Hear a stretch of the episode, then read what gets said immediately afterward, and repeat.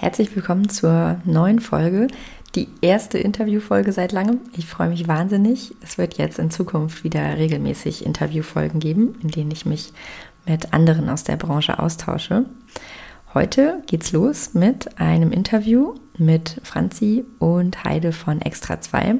Franziska Seidel ist Medienpädagogin und Heide Hüttner ist Gesundheitswissenschaftlerin und gemeinsam haben sie im November 21 Extra 2 gegründet und unterstützen Unternehmen und Privatpersonen rund um das Thema digitaler Stress. Bei uns geht es heute darum, was digitaler Stress eigentlich ist und warum er so viele von uns betrifft. Natürlich haben wir auch darüber gesprochen, wie es in Unternehmen und im Alltag gelingen kann, digitale Medien selbstbestimmt zu nutzen, sodass wir eben die Vorteile mitnehmen können, ohne gestresst und überfordert zu sein. Und damit wünsche ich euch ganz viel Spaß bei der heutigen Interviewfolge. Herzlich willkommen zu Besser fühlen, besser führen, deinem Podcast rund um Positive Leadership. Entdecke, was in dir steckt und wie du die Arbeitswelt zu einem besseren Ort machen kannst.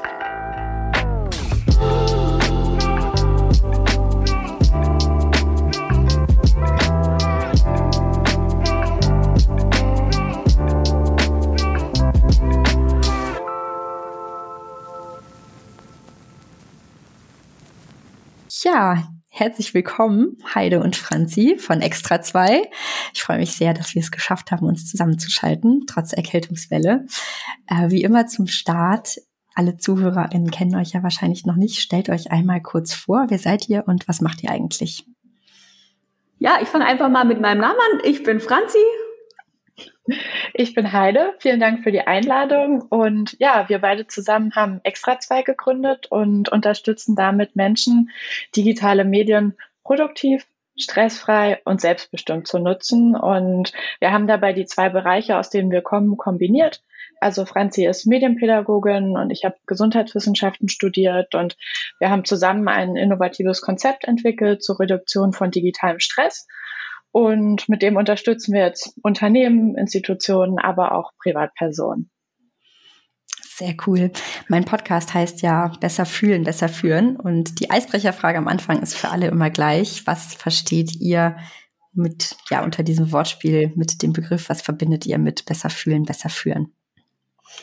Ja, also erstmal der Titel Hammer, äh, gefällt uns richtig gut. Äh, ist irgendwie so, da kommt man sofort rein für uns ist es ja auch, also wenn wir mit uns selbst in Kontakt sind, dann können wir auch in, mit anderen in Kontakt treten. Das ist so, was uns, glaube ich, als erstes dazu einfällt. Und ähm, mit dem Wortspiel an sich, das verbinden wir aber sofort auch mit Selbstbestimmung. Bei uns geht es ja viel um den selbstbestimmten Medienumgang und irgendwie passt das, also es hat sofort eine Assoziation dazu aufgeworfen, weil ähm, wenn ich das Gefühl der Selbstkontrolle über meine Nutzung habe, dann kann ich auch die Vorteile nutzen und ähm, das hat irgendwie auch was mit Selbstführung zu tun, selber die Kontrolle zu haben. Und in unserem Alltag ist es halt so, dass wir oft also fremdbestimmt sind. Und deswegen, ähm, ja, das so besser fühlen, besser führen, sich selbst auch gegenüber. Ja, danke schön. Heide, gibt's noch was zu ergänzen oder möchtest du das so stehen lassen? Das lasse ich einfach erstmal so stehen. Super. Okay. Ich ähm, hatte damals ja von dir, Franzi, eine Nachricht bekommen. Also so ist der Kontakt entstanden.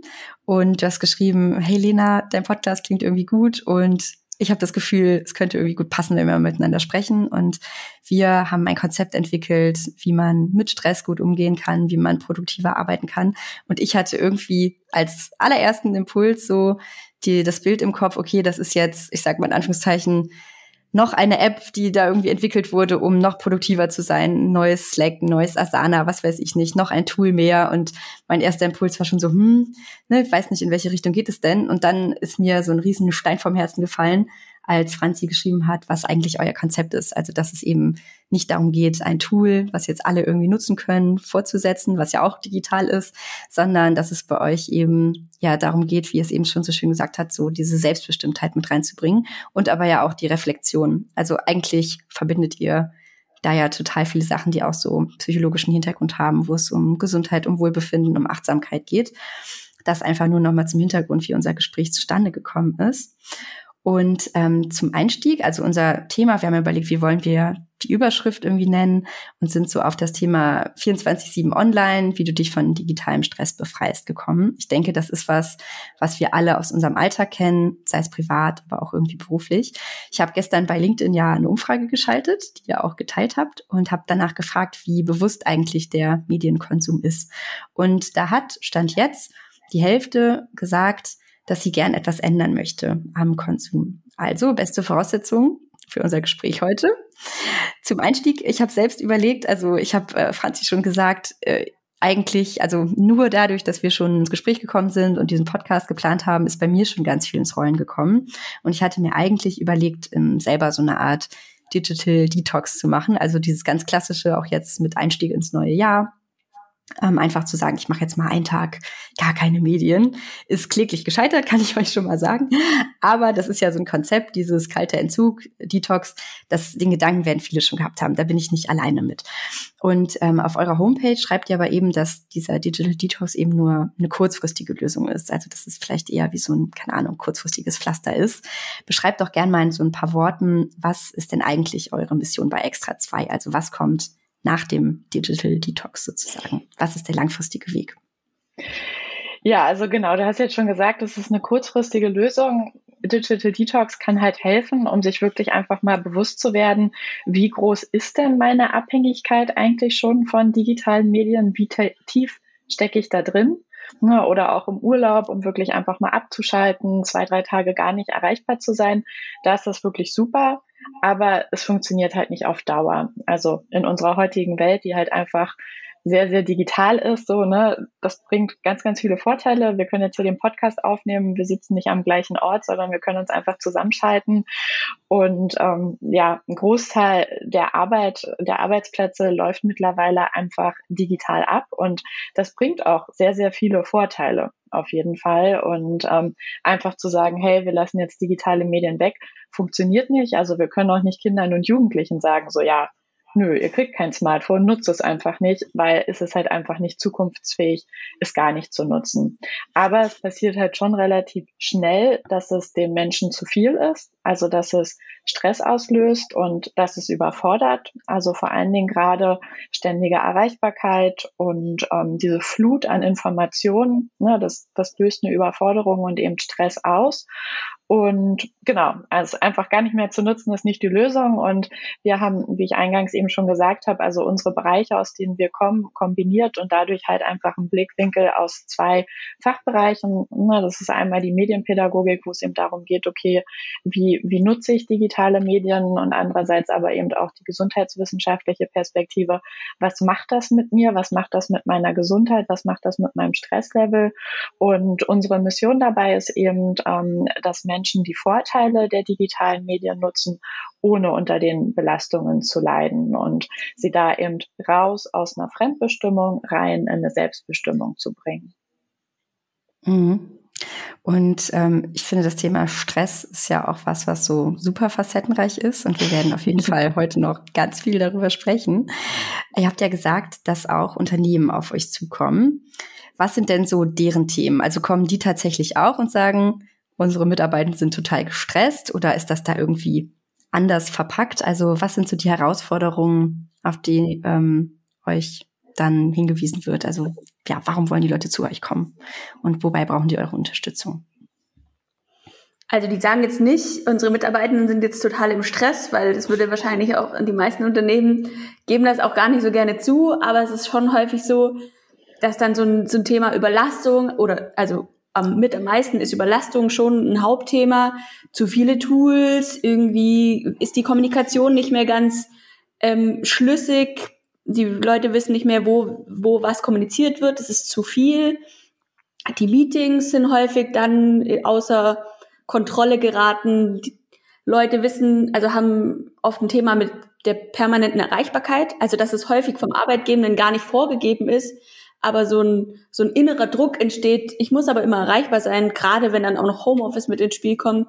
Oh, ich traue mich nicht mal eine Pause zu machen, weil sonst denken alle, ich bummeln oder so. Also E-Mail-Flut ist auch ein ganz, ganz großes Thema in den Unternehmen. Es gibt, die kriegen zum Teil 240 Mails am Tag. Wie soll man das zeitlich schaffen, die abzuarbeiten? Und ähm, ja, also so dieses Multitasking, ich, die Leute machen alles gleichzeitig, kommen dadurch in Überlastung, weil es natürlich das Stresslevel steigt und irgendwie alles zu viel wirkt. Ähm, das sind schon die Hauptthemen, würde ich sagen. Ähm, wie die jetzt auf uns zukommen, ist meistens, dass sie von unserer, von unserem Konzept hören und denken, oh ja, das hört sich nach einem sinnvollen, nach einer sinnvollen Kombination an, das könnte uns helfen mit diesen Herausforderungen, die wir haben. Mhm. Ja, und ihr habt eben schon gesagt, es geht auch darum, irgendwie Überlastung und Stress sozusagen erstmal zu erkennen. Generell ist es bei uns Menschen ja so, naja, dass wir meistens nur dann was verändern, wenn wir ein bisschen Leidensdruck haben. Also wenn gerade alles okay läuft, dann sagen wir nicht, hey, wir wollen mal irgendwie Hilfe in Anspruch nehmen. Das kenne ich ja auch aus meiner psychotherapeutischen Arbeit nur zu Genüge und das ist ja auch vollkommen in Ordnung so. Das kenne ich auch von mir. Ähm, aber dieses Stichwort, ja, es ist zu viel und Überlastung. Was sind denn so klassische Anzeichen für vielleicht auch, also für Stress generell, aber vielleicht auch für diesen digitalen Stress? Ja, das Besondere an digitalen Stress ist, dass es eben nicht so diese akute Stressreaktion gibt. Ne? Also wenn ich jetzt irgendwie einen Vortrag halten muss oder auf der Bühne stehe, ne? so, eine, so eine typische Stressreaktion, die alle kennen, wo irgendwie das Herz anfängt zu schlagen, ähm, der Muskeltonus sich erhöht, der Körper, ne? Da, dafür ist Stress ja da, in einer herausfordernden Situation alles an Energie zur Verfügung stellt, um die zu bewältigen. Und beim digitalen Stress ist das halt eher so, dass das so schleichend ist. Das ist wie so ein, so ein Hintergrundrauschen, sagen wir immer. Und ähm, so unterschwellig. Und das ist eben auch das, was es so herausfordernd macht für die Menschen, das überhaupt wahrzunehmen. Ja, und dann auch so die digitalen Medien oder die Nutzung eben in Verbindung zu bringen mit diesen Anzeichen von, ah, okay, ich fühle mich irgendwie unruhig, ich kann nicht gut schlafen, ich komme abends nicht runter, ne, oder auch so diese emotionale Achterbahn oder die Vergleiche auf Social Media, wenn man so eine miese Stimmung nach der Nutzung hat oder ne, einfach immer so diese ja, die, diese Unruhe, die so da ist. Und ähm, genau, das halt erstmal miteinander in Verbindung zu bringen, ist schon einfach eine Herausforderung. Und ähm, dadurch, dass ja, viele einfach so daran gewöhnt sind, jeden Tag erreichbar zu sein und digitale Medien zu nutzen, wissen sie halt auch gar nicht mehr, wie es sich ohne anfühlt. Ne? Und dadurch fühlt es sich so normal an.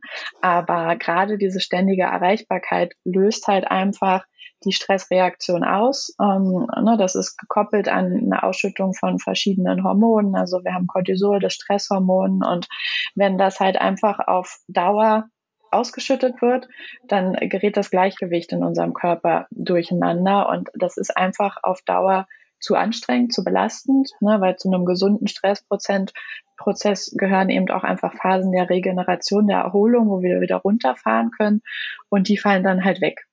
Und dadurch steigt das Stresslevel einfach immer weiter an. Und ja, eine andere Herausforderung, die wir auch immer wieder merken, ist einfach, ne, dass es ja im Umgang mit Stress auch einfach wichtig ist, für sich selber Strategien zu haben. Okay, wie kann ich mich entspannen? Wie kann ich runterfahren? Ähm, sogenannte Coping-Strategien. Und dass Menschen halt digitale Medien dafür nutzen.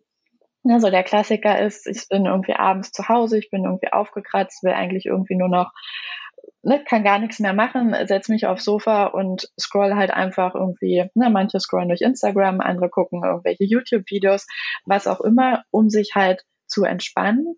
Und auch hier, das kann halt kurzfristig mal gut sein, ne, um auch einfach thematisch von der Arbeit abzuschalten, um mit meinem Kopf woanders hinzukommen. Aber eigentlich prasseln dann wieder tausende Informationen auf mich ein und das ist weder erholsam für die Augen noch für den Kopf. Und ja, das ist halt auch einfach was, wo digitale Medien auch Pausen und Zeit für Regeneration klauen, sage ich mal. Ja, total. Also ich kenne das von mir auch. Ähm, und es ist ja auch einfach so, dass es wieder der gleiche Kanal ist. Ne? Also es ist wieder, abgesehen davon, dass es irgendwie eine Beschallung ist, äh, ich bin so absoluter Trash-TV-Liebhaber. Äh, ähm, aber das ist natürlich auch eine Form von Konsum irgendwie und es ist, wie gesagt, wieder dieses gleiche, der gleiche Kanal. Es ist wieder was Digitales, es ist wieder, wie ihr gesagt habt, irgendwie etwas Schnelllebiges. Wenn ich durch den Feed scrolle oder so, dann habe ich Input, Input, Input und richtige Erholung in dem Sinne ist es ja auch nicht. Es fühlt sich vielleicht so an, aber ist letztendlich ja eine Ablenkung. Ähm, und richtige Erholung wäre ja so eine aktive Erholung. Und da erarbeitet ihr sicher ja auch irgendwie ganz individuell.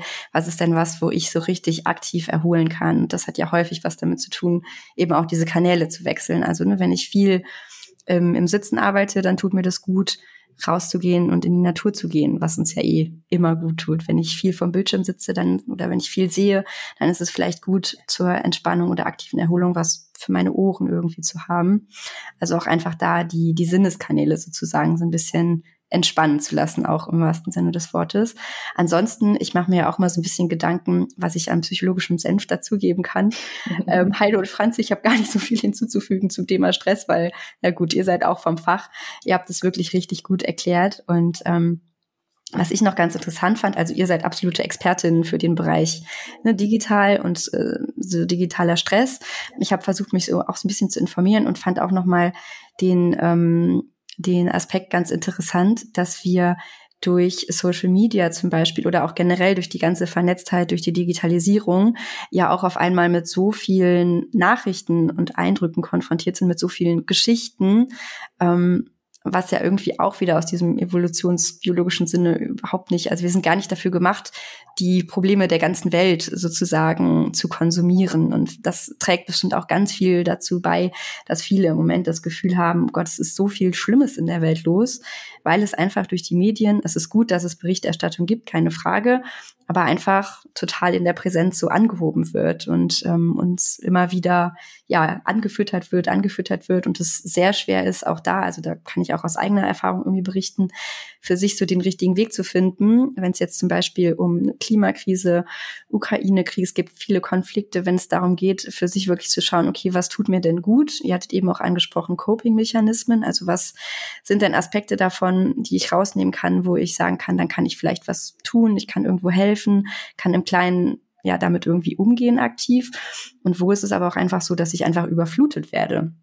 Und das einfach so wahrzunehmen. Ich fand es sehr gut, dass ihr gesagt habt, dass es auch erstmal damit anfängt, diese Verbindungen überhaupt zu sehen, weil ich glaube, wir kennen es alle aus dem Alltag, dass wir sagen, wir sind gestresst, wir haben irgendwie viel Überlastung. Als Deutsche habe ich das Gefühl, es ist manchmal in unserer DNA irgendwie auch so zu sagen, wer arbeitet mehr, wer geht noch mehr über seine Leistungsgrenzen und seine äh, eigentlichen Belastungsgrenzen äh, und da wirklich einen Schritt zurückzugehen und zu sagen, ich gucke jetzt mal wirklich hin, wie hängt das Ganze denn auch wirklich zusammen. Also ja, es ist, wie gesagt, so ein bisschen dieses am liebsten alles auf einmal höher, schneller, weiter, Multitasking. Was ist da so euer Gefühl? Also woher kommt das?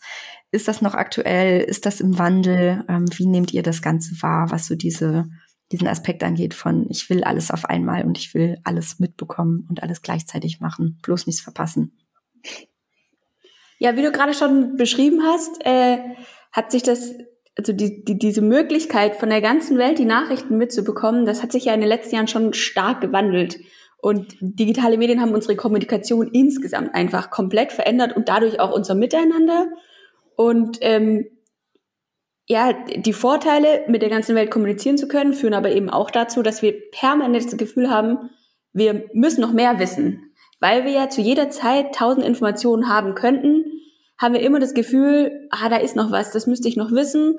Und dadurch entsteht auch dieses FOMO, also diese Angst, etwas zu verpassen.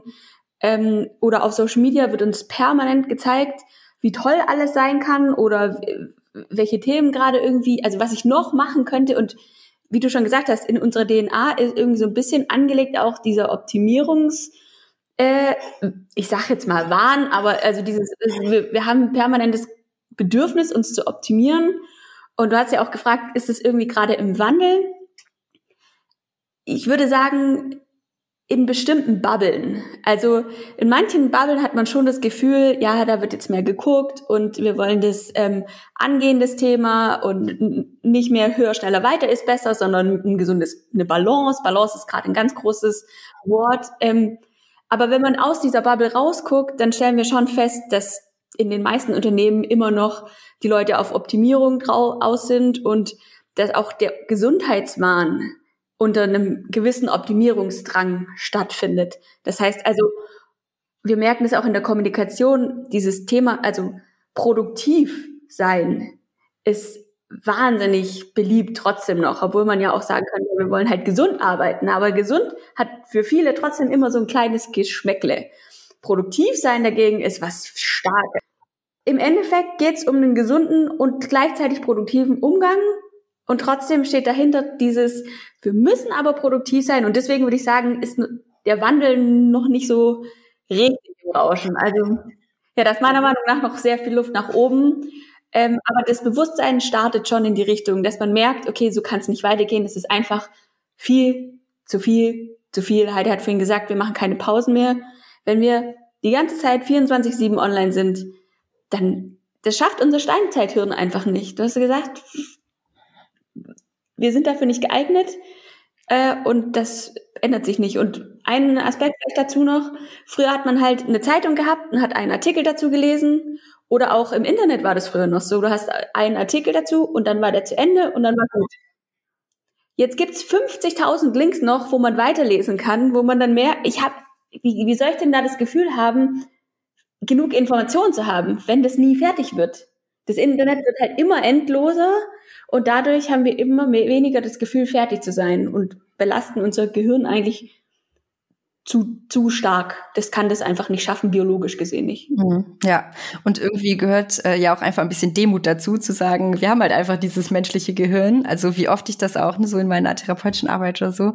Die Leute sagen, ja, aber ich würde ja gern noch und das gern noch. Also ja, ich ähm, bringe mal das Beispiel, das kann ich auch hier noch gerne mal platzieren, äh, von einem jungen Mann, der hat als, ähm, also in der Medienbranche hm, gearbeitet, schnell und viel, selbstständig gewesen, hat zwei kleine Kinder gehabt und hat gesagt, ja, äh, Frau Schulz, äh, er hatte Rückenschmerzen und ähm, gibt denn da nicht irgendwelche Achtsamkeitsübungen, die ich machen kann, damit ich noch produktiver werde, ne, damit ich das noch wuppen kann? Und der hat irgendwie seine, keine Ahnung, wie viel Stundenwoche geschrubbt und ich konnte mit ihm, weil wir gut auf der Ebene waren, also ihm das auch gut zurückspielen. Und er hat dann im Nachgang, wir hatten nur so einen Kontakt, ähm, weil das immer nur so ein diagnostisches Gespräch ist.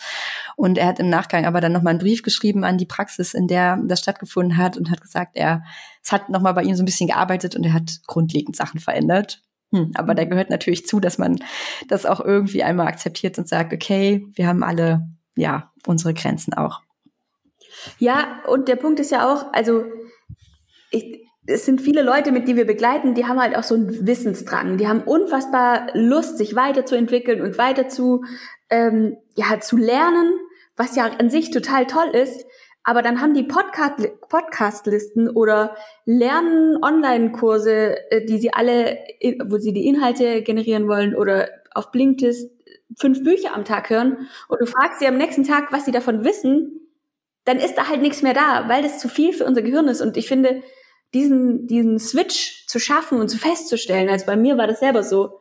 Äh, ich wollte Content für den, für den Blogartikel, habe mich dazu super weitläufig informiert und konnte das alles nochmal nachhören oder nochmal nachlesen, weil ich es mir eh nicht merken konnte, alles auf einmal.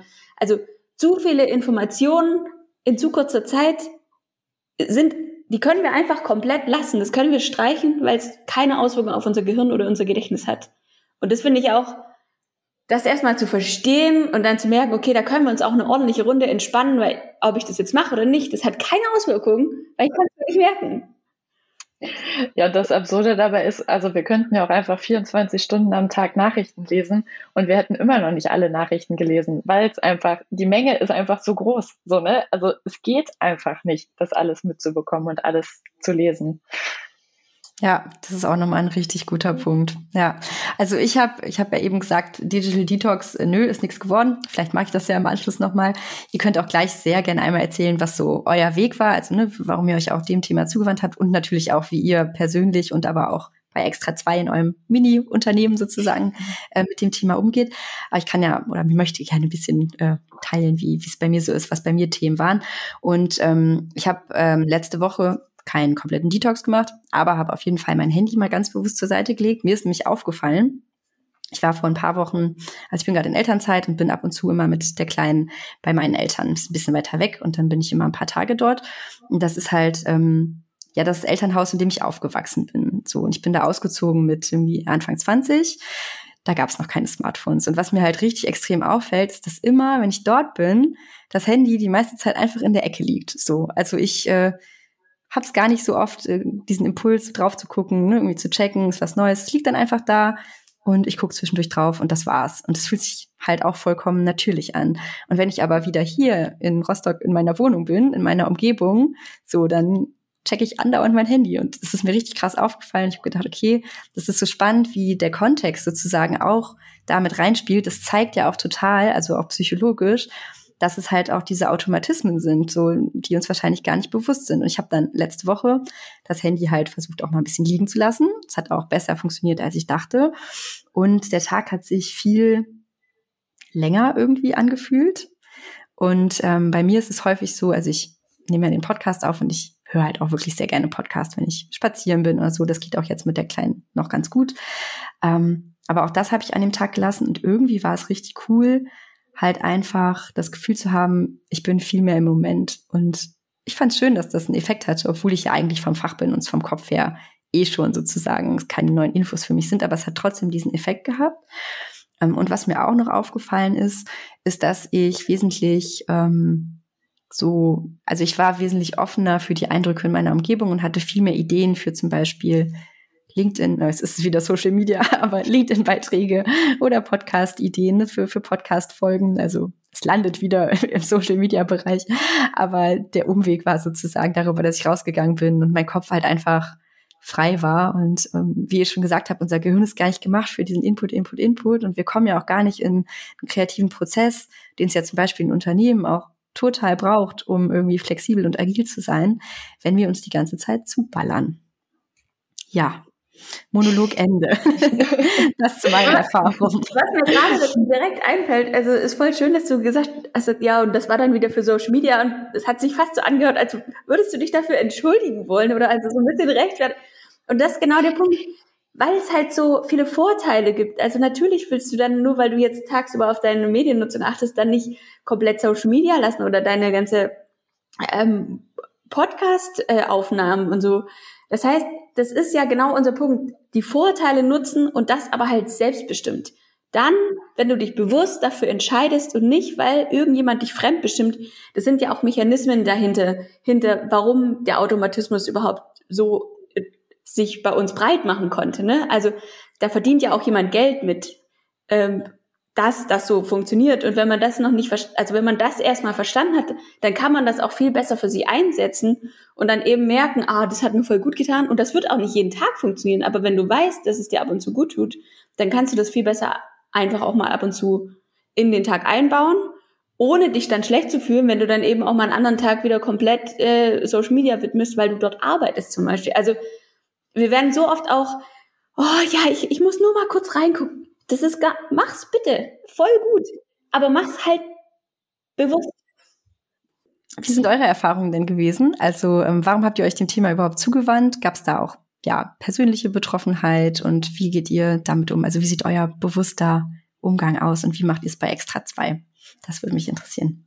Ja, also Franzi und ich, wir haben uns in einem Job kennengelernt. Ich hatte damals in dem Unternehmen ähm, für die Beschäftigten einen Workshop zum Umgang mit Stress gegeben, ja, so klassisches Stressmanagement, ähm, was man eben machen kann. Und genau, da hat Franzi sehr viel draus mitgenommen und das war für sie so ein bisschen so ein ja, Gamechanger, sag ich mal. Und ich hatte damals von Franzi das Konzept der selbstbestimmten Mediennutzung kennengelernt, ähm, war damals mit meiner Mediennutzung nicht so richtig zufrieden, halt auch so dieses klassische, ne, irgendwie zu viel am Handy und morgens direkt und aber nicht so richtig wissen, äh, was, was, was hilft denn irgendwie irgendwie. Und ja, darüber sind wir dann halt irgendwie viel in den Austausch gekommen, haben voneinander gelernt und haben dann festgestellt, hey, irgendwie hängen beide Themen doch auch sehr doll zusammen. So und im klassischen Stressmanagement taucht das Thema digitale Medien bisher sehr wenig auf.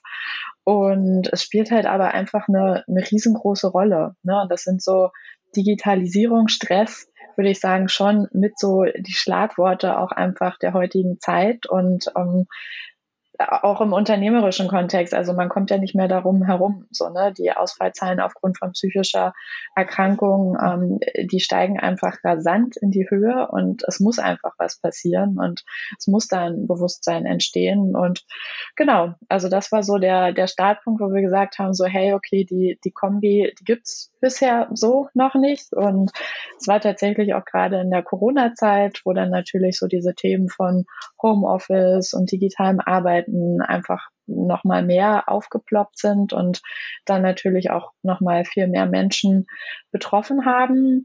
Und ja, also so unsere persönlichen Mechanismen, ich hatte das jetzt so vor ein paar Wochen, so einen ähm, lustigen Aha-Moment auf jeden Fall. Da habe ich seit langem ähm, mal wieder eine neue App gehabt, die ich regelmäßig nutzen möchte zum, zum Sprachenlernen, also Duolingo. Und habe dann, also ne, das einfach nochmal so krass gemerkt, wie die darauf ausgelegt ist, dass halt die Menschen, die die nutzen, damit Zeit verbringen, so, ne? Irgendwie bist du kurz davor, keine Punkte mehr zu haben. Ah, wir schenken dir ein kostenloses Probeabo und also, ne, so, und das ist halt, also jetzt irgendwie mit dem Wissen, was ich habe, fand ich das halt einfach wirklich amüsant, das so zu sehen und dachte dann aber so, ja, aber so viele Menschen haben halt dieses Wissen und dieses Bewusstsein noch nicht und stecken halt so sehr drin in dieser Fremdbestimmung, ne? Und also das ist schon noch was, was wir in den Workshops immer wieder merken, so dieses Phänomen von, ah, ich wollte nur mal kurz aufs Handy gucken und nur mal kurz in die App gehen und dann plupp, sind irgendwie 20 Minuten um. So, ne? Und das ist halt auch einfach der wichtige Punkt, wie Franzi gerade schon gesagt hat. Es geht nicht darum, es gar nicht mehr zu nutzen, sondern es halt selbstbestimmt zu nutzen und mir zu überlegen, okay, wie viel Zeit will ich denn jetzt damit verbringen und was will ich dann eigentlich machen und ja, ich muss sagen, so meine, meine mir auch wichtigste Strategie ist auf jeden Fall auch das Smartphone nicht mit ins Schlafzimmer zu nehmen. Das habe ich früher auf jeden Fall auch gemacht. Da war mein Handy der Wecker. Und natürlich, wir sind neugierig. Ne? Wenn, wenn der Wecker klingelt und ich das Handy in der Hand habe, will ich natürlich gucken, was passiert ist und was es so gibt. Und ja, das einfach das Handy nicht morgens direkt in der Hand zu haben, sondern irgendwie so erstmal an den Tag zu starten, was für mich zu machen und dann später ins, in die, in die Außenkommunikation gehen, ist ein ganz, ganz wichtiger und ein ganz, ganz hilfreicher Schritt auf jeden Fall. Mhm. Was hat sich dadurch verändert bei dir? Also was hast du da an positiver Veränderung wahrgenommen dadurch? Also einfach mehr bei mir zu bleiben. Also ne, nicht, nicht morgens direkt so in dieses, ah, okay, das ist passiert. Ne, das ist ja dann schon auch sehr so ein reaktives Verhalten, wenn ich irgendwie die Informationen von außen auf mich einprasseln und dann so ein Gefühl entsteht von, ah, okay, das muss ich jetzt machen und das und das und irgendwie, ne, die To-Dos ploppen gleich auf, sondern wirklich erstmal irgendwie im Tag anzukommen, zu starten, bei mir zu sein, zu gucken, okay, was sind meine Bedürfnisse, was sind meine Gefühle, die gerade da sind, weil durch digitale Medien also ne, da prasseln einfach so viele Informationen auf uns ein und natürlich wollen die dann gleich alle wieder sortiert und verarbeitet werden. Ne, auch die ganzen Gefühle bei Social Media, so viele Gefühle können wir eigentlich gar nicht in so kurzer Zeit verarbeiten, wie wir da durchleben. Und ja, haben wir vorhin ja auch schon drüber gesprochen, dass das halt so sehr ne, so sehr im Kopf ist. Und wir, finde ich, auch einfach durch eine hohe Nutzung so die Verbindung zu uns selbst und auch einfach zum, zum Körper verlieren. Und ja, ich da einfach wichtig finde, das erstmal zu stärken und dann eben auch ins Außen zu gehen. Hm. Zwei Gedanken, die mir gekommen sind. Ähm das eine, du sagtest, es geht auch viel darum, dass jetzt äh, ja die Ausfallzahlen, die Krankheitstage wegen psychischer Erkrankungen einfach ja höher sind denn je. Ähm, was sicherlich unterschiedliche Gründe hat. Ähm, was ich aus meiner Erfahrung sagen kann, was zum Beispiel den Unternehmenskontext angeht, ich habe den Eindruck, dass die Langzeitausfälle sozusagen ähm, auch zugenommen haben im Vergleich zu, mhm. ne, man fällt halt kurzzeitig aus und steigt dann wieder ein. Und ich mir, das ist jetzt äh, nicht wissenschaftlich basiert, sondern ein Gedanke, der mir gerade so kam, äh, durchaus vorstellen kann, dass es beim Thema Digitalstress auch damit zu tun hat, alleine Stichwort E-Mail-Postfach. Ich weiß, ich verlange aus. Ne? Wer weiß, wer meine Arbeit jetzt irgendwie macht oder auch nicht oder hm. Und wenn ich wiederkomme, ja, wie starte ich denn dann wieder? Ne? Klar kann gesagt werden, das wird äh, nach dem Hamburger Modell irgendwie stündchenweise wieder eingeschlichen, aber wir wissen ja auch alle, wie der Alltag dann häufig vielleicht doch aussieht. Und wenn ich einfach weiß, so ich komme da auf ein, eine wahnsinnige E-Mail-Flut zum Beispiel zu oder To-Dos hier, To-Dos da, ähm, dann ja, sorgt das natürlich dafür, dass ich eine totale Hemmung habe und es mir vielleicht auch einfach lange Zeit nicht vorstellen kann, wieder an diesen Arbeitsplatz zurückzukehren. Also da für die Unternehmen, die jetzt irgendwie zuhören, das ist jetzt nur ein kleines Gedankenstückchen sozusagen, ein kleiner Impuls, aber auch da wirklich zu schauen, okay, wie können wir denn auch nach solchen Ausfällen oder so generell damit umgehen, ähm, den Einstieg wieder zu erleichtern und eben halt nicht diese Flut sich anstauen zu lassen, was das angeht. Und ähm, der zweite Punkt, das war, wie du eben sagtest, neben, halt nicht am Tagesstart sozusagen schon aufs Handy zu gucken und reaktiv zu starten, sondern sich erstmal bewusst hinzusetzen, mit sich zu beschäftigen. Auch das können Unternehmen ja total gut einsetzen, indem sie am Anfang zum Beispiel des Tages halt erstmal ein Check-in miteinander vielleicht machen, statt in die eigenen kleinen To-Do-Listen äh, einzutauchen und in die eigenen E-Mail-Postfächer gemeinsam zu starten oder vielleicht für sich zu starten. Also auch da finde ich, kann man als Impuls schon mal irgendwie was ganz Konkretes für sich mit rausnehmen, was hilfreich sein kann. Und es sind so kleine Sachen, ne? Also wir haben auch schon oft Workshops gegeben, wo es eben, also dieses, gerade dieses E-Mail-Thema ist, ist Dauerbrenner. Ähm, ne? Und wo es auch darum geht, dann, also ne, digitale Gewohnheiten haben wir auch wieder viele morgens Laptop auf. Das erste ist, sind halt die E-Mails, wo dann die Pro Computer so programmiert sind, dass das E-Mail-Programm einfach automatisch aufgeht. So, ne? Wo ich auch immer denke, so, wer denkt sich das dann aus? Warum? Aber das ist gang und gäbe auf jeden Fall. Mhm, mhm. Also ich habe zum Beispiel schon äh, ist auch jetzt schon ein paar Jahre her, weil ich auch ähm, nebenher in so einem Rostocker Kollektiv hier tätig bin. Wir machen viel so im Bereich Regionalentwicklung, Innovationsförderung und ähm, genau, da bin ich im Projektmanagement auch unterwegs oder bin damals darüber auf jeden Fall eingestiegen. Und äh, da ging es natürlich auch darum, E-Mails zu beantworten, halt einfach Projektmanagement, ne? Viel, viele E-Mails.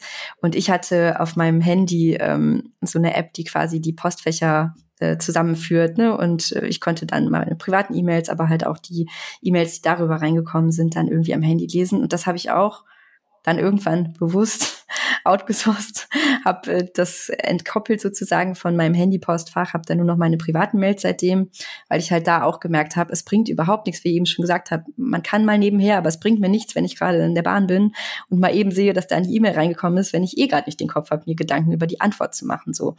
Und deshalb habe ich äh, für mich dann auch beschlossen, okay, das wird einfach auf den Laptop verfrachtet in ein E-Mail-Programm, das ich öffnen und schließen kann und das sich auch nicht automatisch öffnet. Und wie ihr schon sagt, es sind ja letztendlich diese kleinen Sachen, also wie es immer ist. Ne? Es ist ein abstraktes Konzept, digitaler Stress, okay, bin ich davon betroffen oder nicht.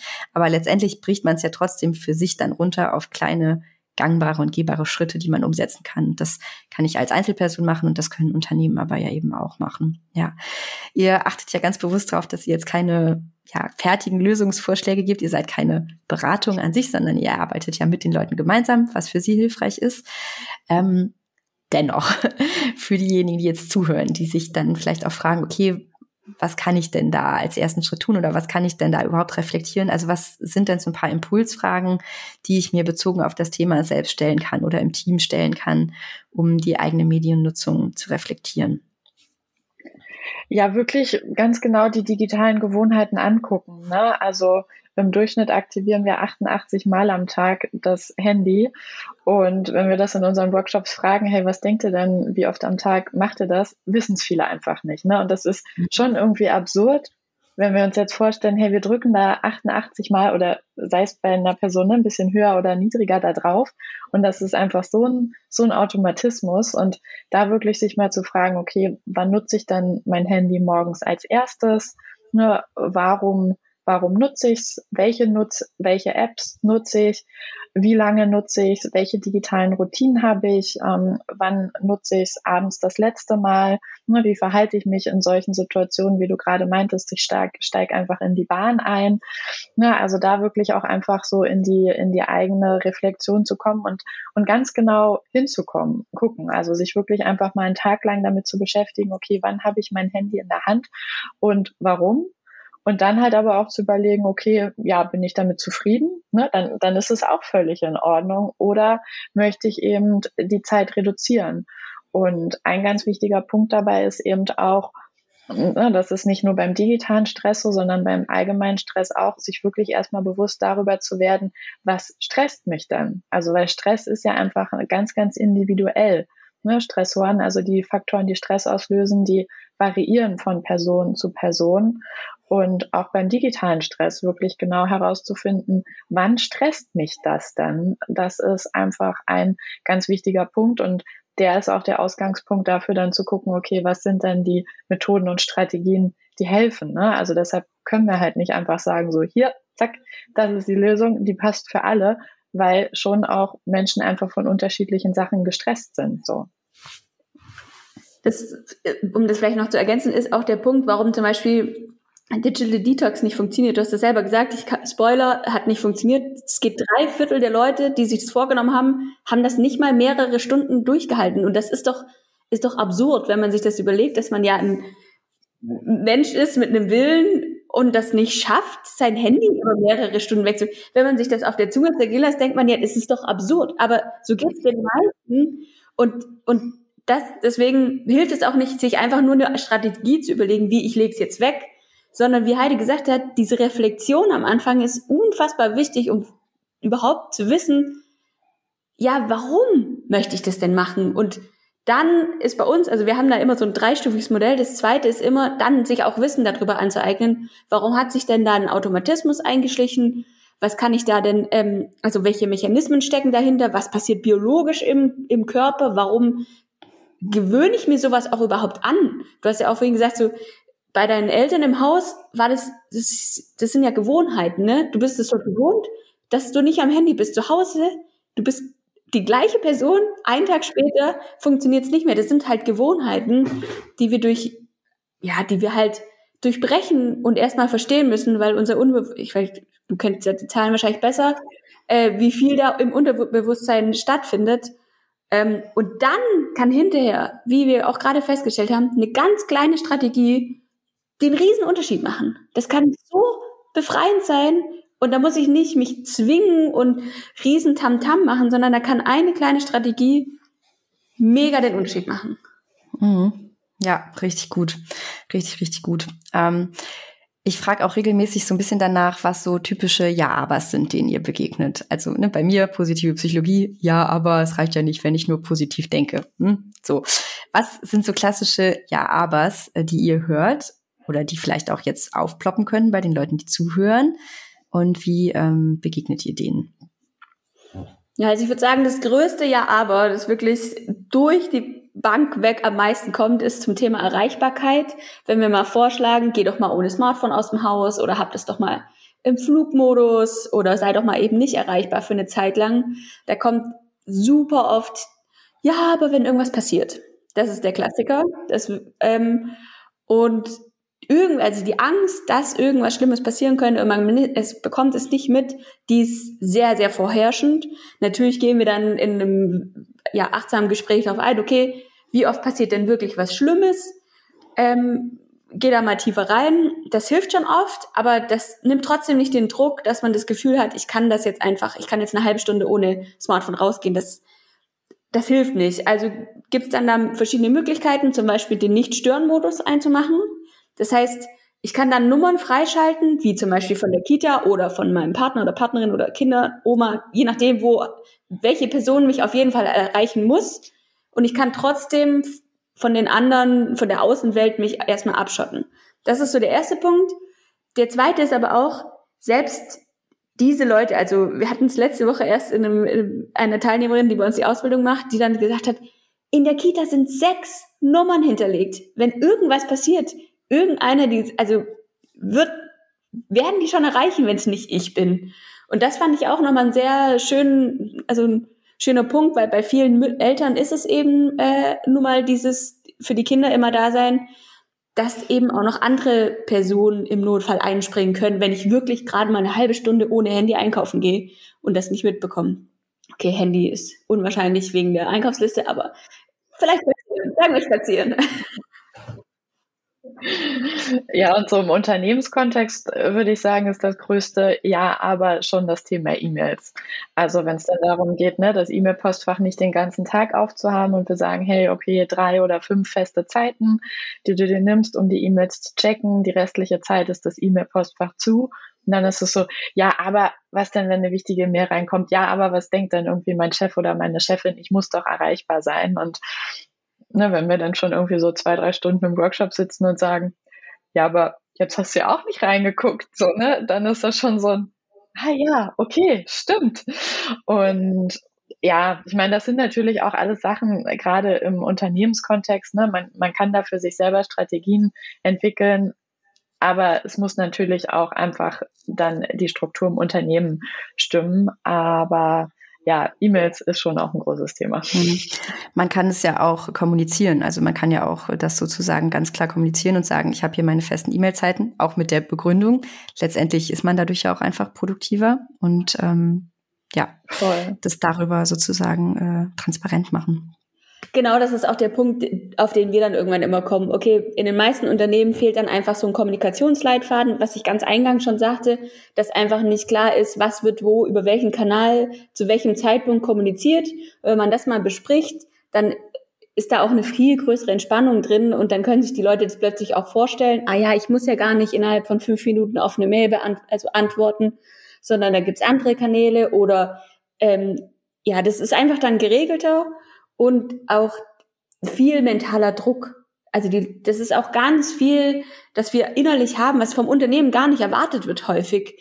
Die Leute aber trotzdem innerlich, also kennen viele auch vom privaten Smartphone, dass man das Gefühl hat, man muss sofort antworten. Das ist so viel mentaler Druck, der aber eigentlich gar nicht notwendig ist, aber man sich da irgendwie so dran gewöhnt hat und man, und dann entsteht auch diese Erwartungshaltung und ganz schnell ist man dann in so einer Antwort-Erwartungsschleife, weil die andere Person antwortet ja dann auch wieder und denkt, ich muss antworten und zack, zack, zack, zack, zack, hat man Und wenn ich dann mal wirklich nicht antworte, dann denkt die andere Person vielleicht, es wäre noch irgendwas. Genau, und dann macht man sich Sorgen. Dann da auch zurecht, weil wenn immer jemand antwortet und einmal nicht, dann hm. Mhm. Es gibt äh, zum Beispiel im Unternehmenskontext ja auch diesen Spruch, äh, dieses Meeting hätte auch eine E-Mail sein können. Oder so als Meme habe ich das mal gesehen. Ich finde, es geht aber ja auch andersrum. Das denke ich mir manchmal so. Ne? Also, dass es manchmal auch wirklich einfacher wäre, zum Telefonhörer zu greifen. Also habe ich auch schon öfters gemacht, so statt jetzt 20 E-Mails hin und her zu schicken oder halt bestimmte Themen dann auch wieder andersrum in ein Meeting zu verlagern. Also für die Unternehmen oder Teams kann es ja auch total hilfreich sein, sich einfach mal damit auseinanderzusetzen, wie ihr schon gesagt habt, wo wird was eigentlich kommuniziert. Und ja, E-Mails sind da irgendwie so die kurzen Wege, aber es ist halt vielleicht, vielleicht auch für manche Themen so, dass sie besser woanders platziert sind. Es gibt äh, auch mal die Frage nach den Sternstunden. Also man könnte es Best Practice nennen. Ich finde Sternstunde klingt noch ein bisschen schöner, weil es mir auch darum geht, dass ihr einfach was teilen könnt. Also Erfahrungen oder halt kleine Best Practice Beispiele, die euch aber auch emotional berührt haben. Also was waren so Situationen in euren Workshops oder vielleicht auch Rückmeldungen, die ihr bekommen habt, Sachen, die verändert wurden, ähm, die euch so berührt und verzaubert haben? Ja, das ist vor allen Dingen immer so der Abschlusscall mit den Teilnehmenden in der Ausbildung, wo dann wirklich, also ne, da ist einfach die durchlaufen zehn Wochen, ein Online-Kurs, einen begleiteten Online-Kurs und ein Programm mit uns und da dann wirklich zu sehen, okay, was ist in den zehn Wochen passiert? Das ist schon einfach immer Wahnsinn. Also einerseits für, für uns das zu sehen, aber dass die Teilnehmenden das selber halt auch merken, ähm, ne, wenn zum Beispiel am Anfang auch die Situation da ist, wo wir jetzt schon drüber gesprochen haben, dass die sich nicht vorstellen können, ohne ihr Smartphone aus dem Haus zu gehen und am Ende dann erzählen so, wir sind einfach losgegangen und haben es vergessen und irgendwie gar nicht dran gedacht.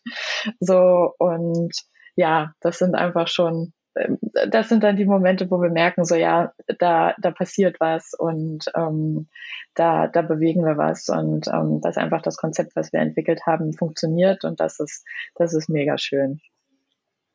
Ja, auch so äh, nach Workshops, wenn das ja so einmalige Impulse sind, ähm, da kriegt man ja nicht direkt Feedback. Jetzt in der Ausbildung, da begleiten wir die Leute ja über einen längeren Zeitpunkt, da kriegen wir dann schon Feedback und können beobachten, was sich da verändert. Aber häufig ist es bei so Tagesworkshops oder auch nur so drei Stunden Workshops, dass man die dann nicht die Leute irgendwie dann unbedingt wieder sieht oder in, den, in das Unternehmen nochmal reinkommt. Manchmal schon, weil die uns einfach wieder buchen und sagen, hey, das war voll gut, wir brauchen dann eine Vertiefung. Aber manchmal eben auch nicht. Oder auch bei Vorträgen. Und wenn man dann die irgendwann später wieder trifft und dann so kommt, ja, seit dem Workshop mache ich das und das, seit dem Workshop habe ich die Einstellung. Und dann, da geht uns, also da geht's Herz einfach auf, weil du denkst, ah krass, sogar bei einem Workshop hast du so einen Impact oder so eine Verbesserung einfach, wie ich gerade sagte, durch so kleine Strategien und dieses einfach mal reflektieren, einfach mal den Raum aufmachen und zusammen drüber sprechen, wo habe ich den digitalen Stress, ist so wirkungsvoll. Ähm, und das motiviert halt wahnsinnig, da auch weiterzumachen und zu zeigen, hey, es gibt ein Konzept, besser als Digital Detox. Wir können da was machen. Wir müssen es nicht lassen, sondern wir müssen einfach nur selbstbestimmt sein und es reflektieren. Und ähm, das ist schon, ist schon richtig schön, das zu sehen, dass da auch einfach was passiert und die Leute einfach erleichtert und ja zufriedener hinterher sind. Ne? Mhm. Ihr habt jetzt rechts und links schon mal so ein bisschen anklingen lassen, was so Angebote sind, äh, die ihr anbietet. Äh, ich wäre voll schön und hilfreich, wenn ihr einmal kurz so eine Art ähm, Produktpalette quasi aufmacht. Also sagt einfach mal, wann und in welchen Formaten man mit euch zusammenarbeiten kann oder wo vielleicht auch. Ja, genau. Also wir haben ja so zwei Bereiche. Einmal sind wir eben in Unternehmen unterwegs. und da geben wir Workshops und Seminare. Das sind Einzelworkshops, die einfach mal auf einem ähm, Firmen-Event oder bei einem Gesundheitstag sind. Das sind aber auch Workshop-Reihen und dann eben eine längere Begleitung, Vertiefung von bestimmten Themen. Das kommt einfach immer darauf an, genau, was, was die Unternehmen da auch einfach brauchen. Da gucken wir dann immer ganz, ganz individuell, wie auch schon der aktuelle Stand ist, was da schon zu den Themen gelaufen ist. Und ähm, für den Bereich der Privatpersonen haben wir eben die Ausbildung. Das ist ein Programm, was wir selber konzipiert haben, eben wie gesagt über zehn Wochen, wo es darum geht, für sich selber eben in diesen Veränderungsprozess zu kommen und dann aber auch das Gelernte eben weitergeben zu können. Und ähm, für alle anderen, also wo es jetzt nicht darum geht, das Gelernte auch weiterzugeben, haben wir einen Online-Kurs, der eben auch ähm, ja die die Menschen darin begleitet, eben in diese selbstbestimmte Mediennutzung zu kommen. Und so ein, zweimal im Jahr haben wir auch noch ein Retreat, was wir durchführen. Da sind wir dann so für ein Wochenende in Brandenburg und ähm, machen ein bisschen Yoga, gehen raus in die Natur und schauen uns natürlich aber auch den ähm, Medienumgang und das Stresslevel an. Was mir da vielleicht noch ganz wichtig ist, als Medienpädagogin zu be betonen, weil es ja jetzt gerade auch um Online-Kurs und äh, Online-Module und da wird uns auch manchmal, ja, kann man denn digitalen Stress digital äh, bekämpfen? Ist auch manchmal so ein, sagen wir mal, Vorurteil. Wir haben sehr interaktiv aufgebaute E-Learning-Module. Also das ist kein Videokurs, sondern das ist, man klickt, man hört, man macht, man hat ein Gaming Faktor mit drin. Das heißt, oder man reflektiert auch schon in dem Tool, in der Bearbeitung. Und das Feedback ist dazu auch, dass es sich nicht anstrengend anfühlt, dieses Wissen ähm, zu sich zu verinnerlichen. Und das ist genau auch so das Ziel gewesen. Also, dass es, dass man so praktisch dabei ist, dass man das hinterher einfach weiß, ohne dass man das Gefühl hat, boah, ich muss sie jetzt voll pauken. Ähm, das vielleicht nochmal so, ähm, ja, so als hier kleiner Hintergrund, weil man bei Online-Kurs ja immer gleich an oh, stundenlange Videokurse denkt, so ist das nicht. Und auch der Online-Kurs wie die Ausbildung werden, begleiten wir mit, mit Einzelcoaches oder Coachings, weil wir, also der Austausch darüber auch nochmal ganz, ganz wichtig ist, um individuelle Herausforderungen nochmal bewusst und gezielt angehen zu können. Wir haben heute schon ein paar Mal gesagt, das Thema ist super individuell und da ist es uns auch ganz wichtig, dann ähm, da auch persönlich zur Seite zu stehen und die Leute dann nicht alleine mit ihrem Wissen und den Inhalten zu lassen. Mhm. Vielen Dank. Ja, Heide. Genau, und all die Infos sind auf jeden Fall auch auf unserer Homepage, also auf extra2.de. Da ist das alles drauf. Da können alle, genau, die jetzt Interesse haben, einfach mal draufklicken. Da findet ihr auch unsere Kontakt Kontakte und ähm, ja, könnt uns gerne eine E-Mail einfach an hallo at extra 2 schicken. Und genau, wir sind natürlich auch auf LinkedIn und auf Instagram und wir haben auch ein Newsletter. Da schicken wir einmal pro Monat Tipps und Strategien rund um das Thema. Genau, also alle, die da Interesse haben, können sich auch einfach über unsere Homepage dafür anmelden. Ich werde ich auch alles in den Shownotes verlinken. Also alles gut zu erreichen. Ja, damit sind wir am Ende angekommen. Vielen, vielen Dank. Ihr habt oft betont, es ist eine individuelle Sache. Dennoch auch wie immer die letzte Abschlussfrage für alle, die das jetzt hören und sich denken, das ist interessant, das will ich umsetzen. Was ist so ein erster Schritt, den ihr empfehlen könnt? Was kann ich, wenn ich gleich den Podcast ausschalte, schon umsetzen? Nee, wie, wie schon beschrieben, als allererstes ist die Reflexion. Heide hat vorhin schon mal so einen Tag durch, wie kann, wie nutze ich äh, mein Smartphone zum Beispiel? Fangen wir mal einfach beim Smartphone an, weil das jeder hat.